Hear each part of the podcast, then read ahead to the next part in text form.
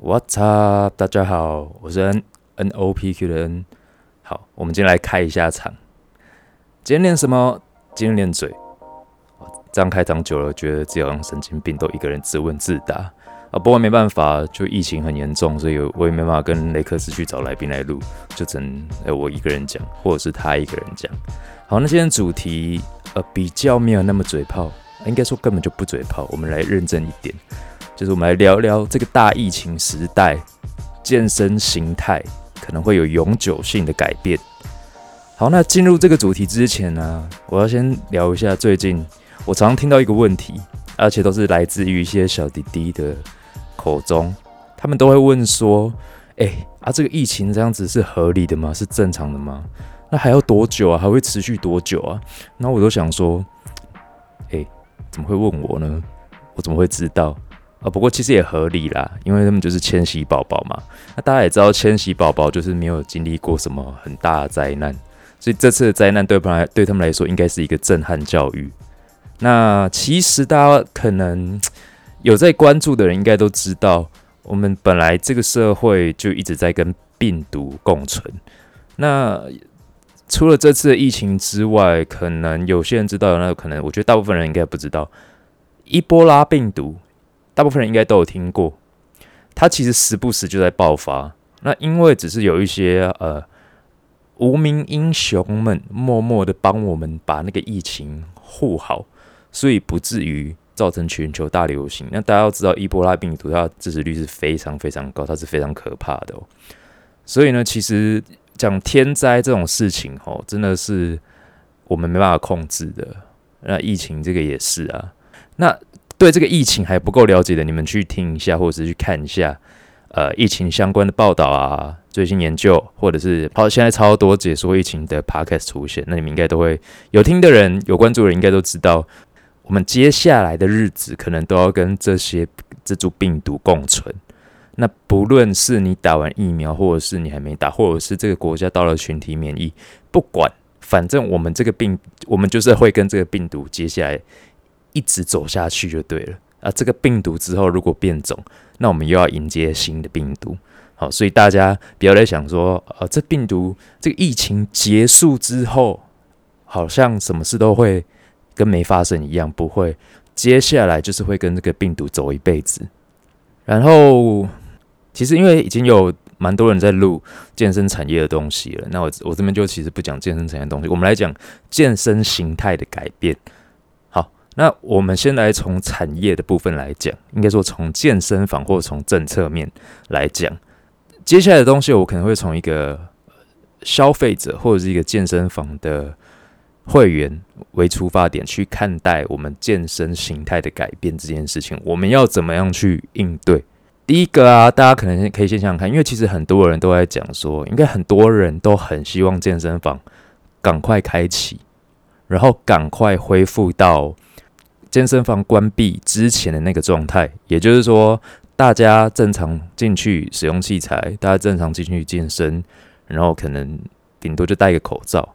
那大家也知道，就之前在呃还没有强制关健身房之前，在三季以前，其实在里面口罩是虽然说进场要戴口罩，但是他没有强制你，大部分的健身房都不会强制你。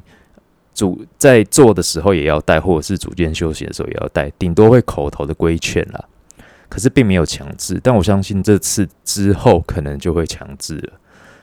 大家可以设想一个状状况：如果我是一个做决策的人，啊，然后我想摆烂，那我就会让健身房在呃三级解除之后全面开放。然后呢，大家可以想象，如果健身房有群群聚感染。好，那不要到群聚感染了，我们就退一万步，有感染者出现在健身房，或者是有带源者出现在健身房。好，那那这个时候民众的反应会是怎么样？大家可以自己去想象。好，那民众的反应会是怎么样之后呢？那政府的反应又会是怎么样？好，大家可以自己去自己去推演一下。啊，我个人是非常不希望看到这样子的状况发生，因为。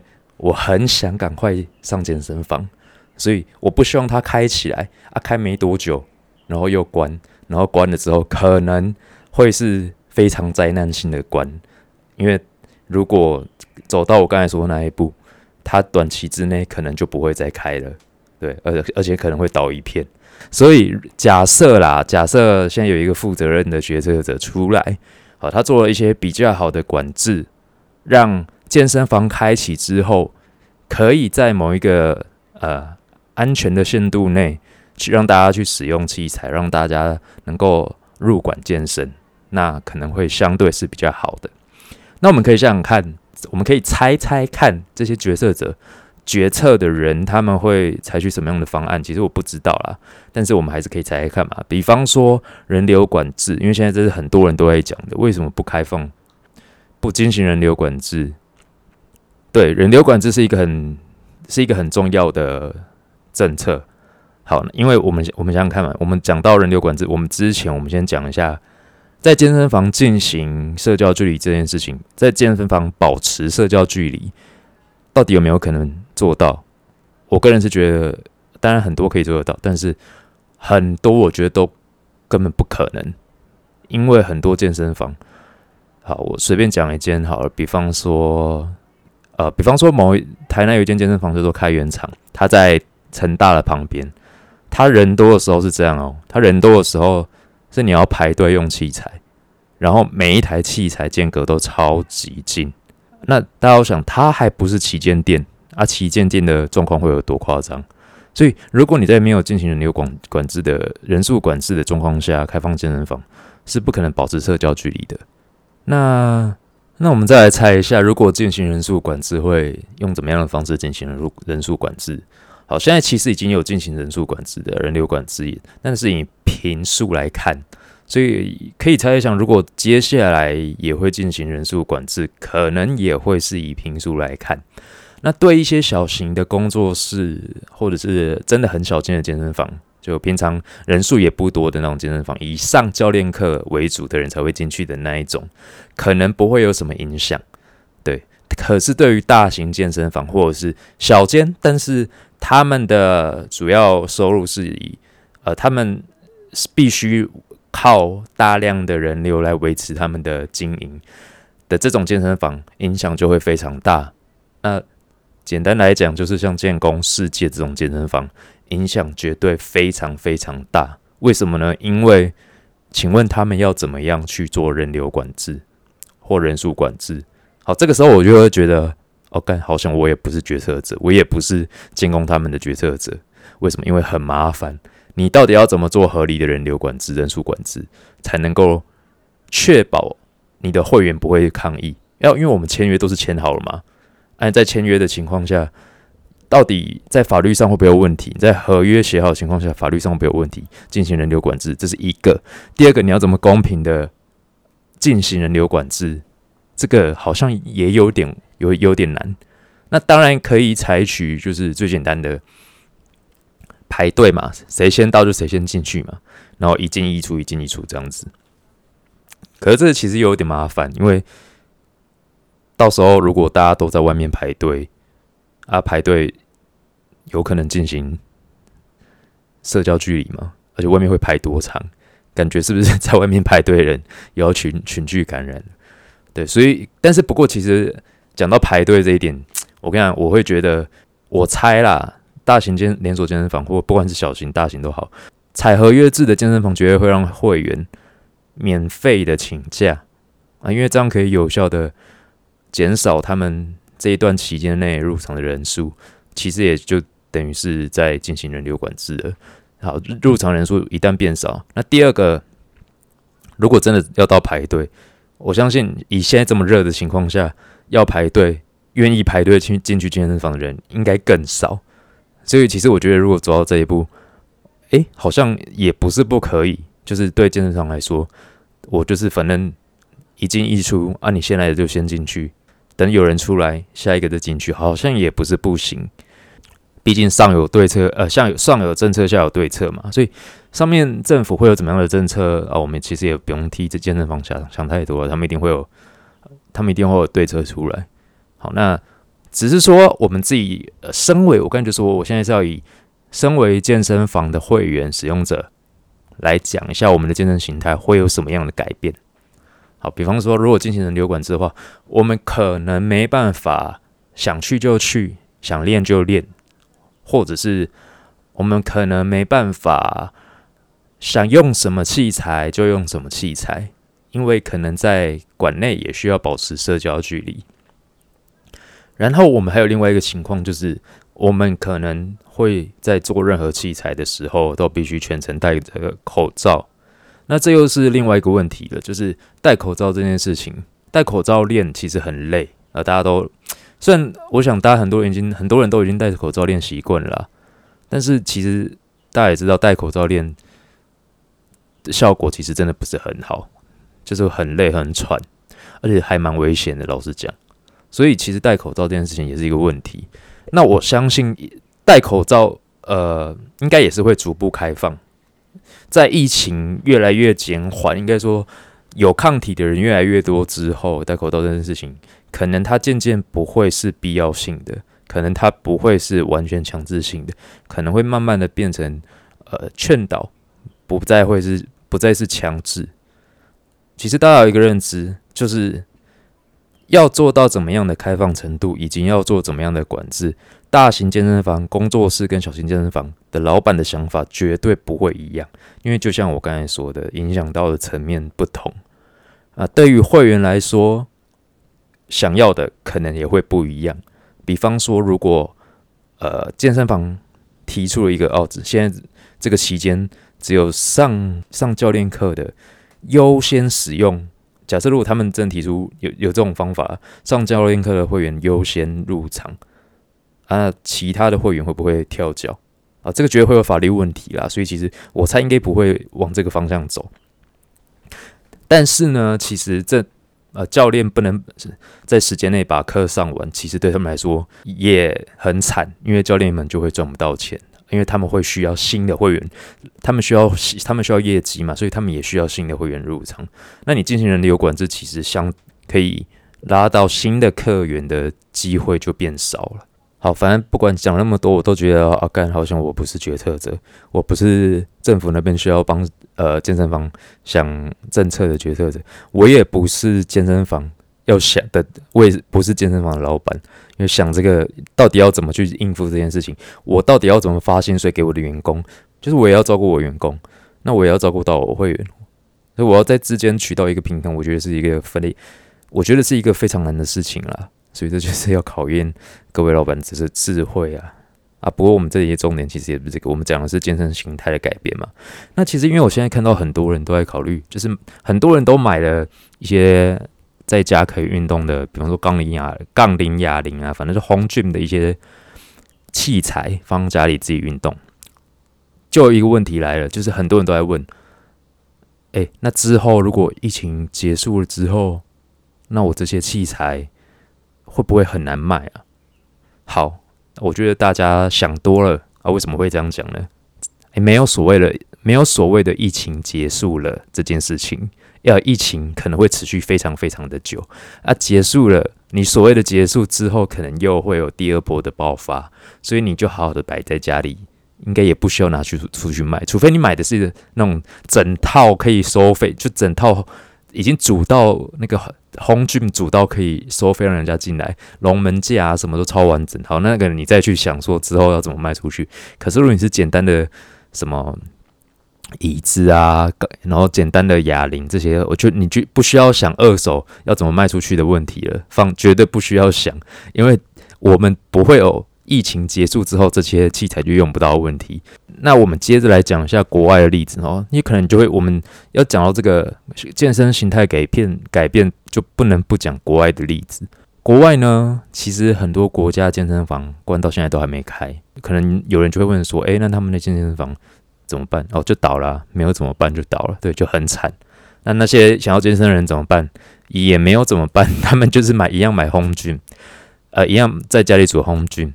那当然也有逐步开放的，比如说美国，他们一开始就先开放了户外的健身房，但台湾没有户外健身房，而且台湾的健身房很惨，就是很多都在地下室，地下室根本就是病毒的温床，所以其实台湾要逐步开放，也没办法走那种先开放室外，然后再开放什么什么的，它一定健对于健身产产业来说，它开放一定都是应该会是采一个像有一定的政策出现之后，然后全台的健身房比照办理的这种方式。所以其实像美国，他们呃现在可能已经逐渐开放健身场、健身房可以入场进去。那但是呢，前提是在于他们疫苗已经打的够多了。好，那岔题一下，讲到疫苗的问题哦。前阵子啊，我在 IG 上抛了一个问题问大家，就是假设今天台湾疫苗已经足够了，当然不会是短期啦。然后，但是还是很多人没有打，而且不愿意去打。那这个时候，给那些人，就是如果我靠发奖金的方式去吸引他们，去贿赂他们来，去引诱他们来打，那你会支持这个政策吗？好，为什么我会问这个问题？因为美国就在做这样事情。美国就是很多莫名其妙的老人或者是白痴，他们就会觉得哦，看你打疫苗里面是不是有什么阴谋啊？你是不是里面有放晶片要追踪我们？有这种想法人真的很多，我不是在开玩笑。你们自己去国外的论坛自己去看看，他们真的觉得疫苗是呃政府的阴谋。对啊，台湾诶，我不知道台湾会不会这么的夸张。那我相信我们听众应该是不会那么笨啊。我觉得我们听众应该都还蛮聪明的吧？啊，我也不知道呀哦，因为第一个你会听 podcast，第二个。你要找到我们节目，其实就不是一件很简单的事情啊！所以我其实我讲话都蛮直接，就是因为我觉得我们听听众感觉应该都还蛮蠢，应该不会不会有那种人。好，那不管了，反正就是很多人一定都不会去打疫苗啦。那结果出来就是我在上面做一个票选，大部分人都会选他们支持这个政策啊。当然现在台湾台湾还没有遇到这个问题，因为台湾现在问题是疫苗不够，疫苗不够。好，那但是也有少部分人。呃，不支持这个政政策啊？为什么？答案很简单嘛，因为不公平啊！就是凭什么前面那些打，比方说，尤其是对于医第一线的医护人员，他们打了比较不好的疫苗，然后他们也没有多还要自费哦。然后后面打的人，他不但不用钱，他还可以领钱啊。然后那些钱为什么不是拿去给第一线的医护人员？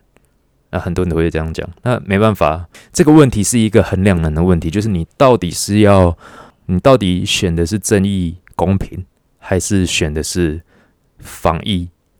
这个就是一个呃，但这个也不关我的事情，也不关大家的事情，这个是政府自己要烦恼的事情，好，好像，这不是我们需要担心的事情。好，那所以呢，一样一样的意思啊，就是为什么我要讲疫苗的事情？以美国来说，他们现在虽然很多人打了疫苗。可是，在很多区域，你知道，美国其实城乡发展其实也非常的不均，所以很多区域他们打疫苗的人数其实没有那么的多。也就是说，他们某些区域开放这健身房，可能其可能其实是相对安全的，因为已经打疫苗的人相对比例来说高非常的多。好，但是台湾很小，台湾呢没办法像美国这样可能。某个县市开放啊，台湾顶多分县市啦，就是某个县县市开放。如假设到时候是某个县市开放健身房，某个县市不开放这样子，但我觉得有点不太可能，应该会全台同步。可是如果到时候台湾还是很多人没有打疫苗，那在里面在这种状况之下，要达到美国那种完全好像是可以正常使用健身房的情况的几率。我觉得就没有很大，也就是说，可能我们就要长期戴着口罩使用。好，反正总之，这集其实没有什么重点，就是在跟大家闲聊，而且想要宣导一个观念，就是不要再觉得什么有疫情之后了，疫情后，疫情后的时代就是我们要跟这个病毒永久的共存，之后可能会一不断的补打疫苗，或者是有新的变种病毒出现。或者是怎么样啊？不知道，但总之，你看别的国家就知道了，打完疫苗还是有爆第二次爆发，然后还是有群聚感染啊。所以其实这个病毒之后可能就会像感冒一样啊，就是每年都来一次，每年都爆发一次，每年就打再去打一次疫苗这样子。健身房跟工位制度之间要怎么样取得一个平衡，或者是健身房制度到底会怎么样走？我觉得这一次的疫情。是一个非常关键的时期，就是到底健身产业会怎么样走？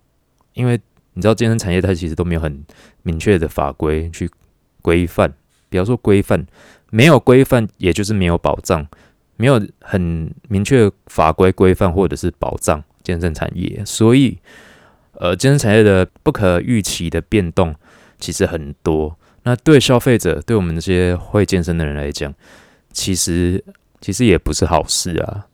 然后，其实最后再提醒一下哦，就是感染之后的痊愈可能会掉肌肉哦。这个前几集有讲过，因为有研究指出，就是你的睾固酮在感染之后，它有可能你的间质细胞，也就是分泌你的睾固酮间质细胞会被攻击，所以你的睾固酮可能会长期过低。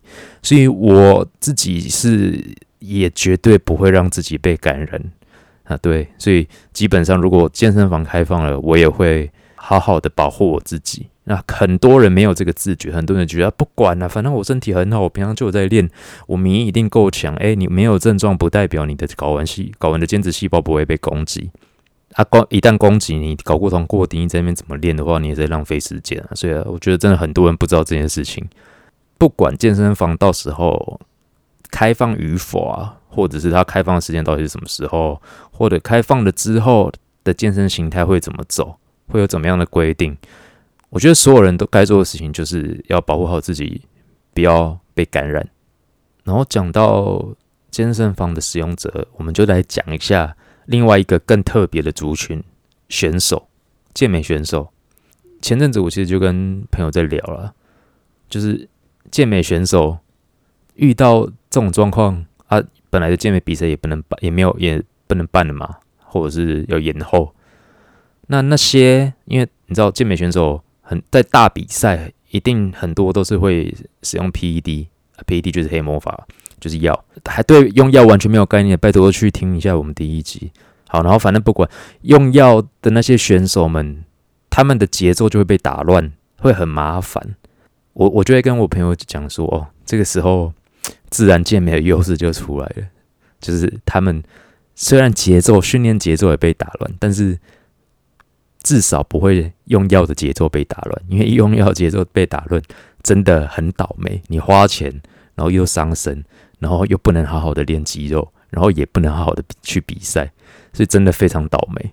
那之后可能真的就是会一直重复的这样的情况。所以我觉得，不管如果你是会用 PED 的选手，或者是你不是选手也好，你有你有你平常就有在打 cycle 了，大家都真的要好好想想一想。要回复健身房开放之后，又有第二次的爆发，或者是民众反弹，然后又关，就是一直打断你的 cycle 的进行。那你要怎么办？我觉得应该大家都要想好这件事情你要怎么做啊？不然你就是一直在浪费钱，浪然后耗损自己的身体健康，然后又不能好好的去比赛。这样，今天的闲聊就到这边为止。呃，今天闲聊比较无聊一点啊，也不嘴炮，但是我觉得。可以跟大家讲一下我自己的看法是这样子。如果大家有什么别的看法的话，欢迎上我们的 IG 告诉我们。我们下次见，拜。